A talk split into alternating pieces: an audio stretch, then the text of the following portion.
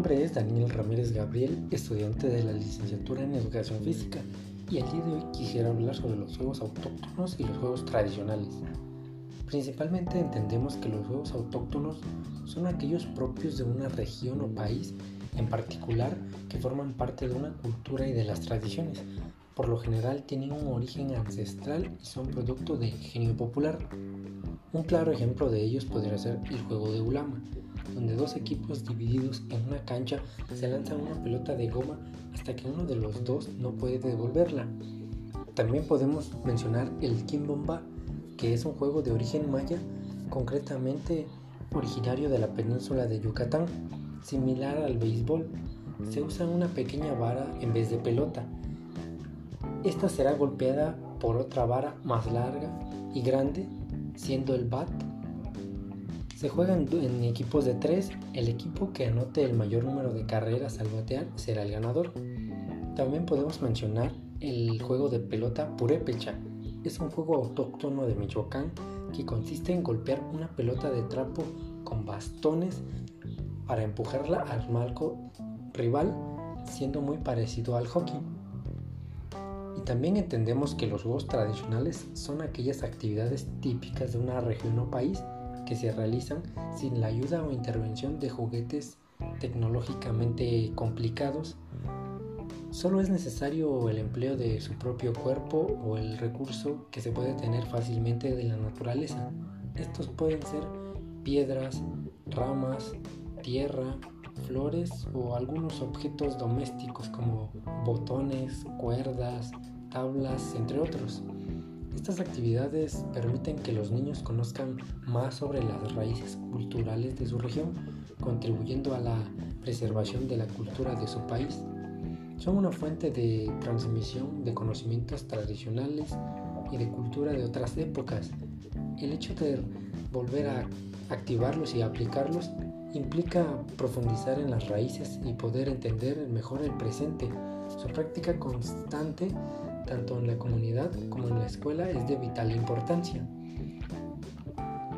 Un ejemplo de los juegos tradicionales podrían ser las escondidas, el trompo, el valero, el yoyo, saltar la cuerda, el avioncito, el gato, las canicas, policías y ladrones y entre muchos otros más.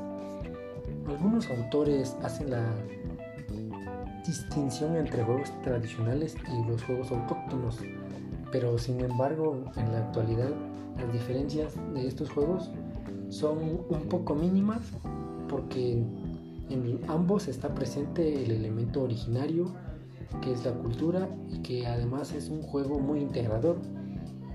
La diferencia que podríamos encontrar es que los juegos autóctonos se practican a manera de un deporte con un objetivo de lograr una puntuación específica y se practica como un objeto especial, ya sea un balón de cuero o algún otro material ya específico, mientras que los juegos tradicionales se implican con materiales fabricados, en este caso como el yoyo y el valero, como los que acabé de mencionar, podrían ser recursos materiales de la naturaleza, como las piedras, las varas y las marcas en el suelo.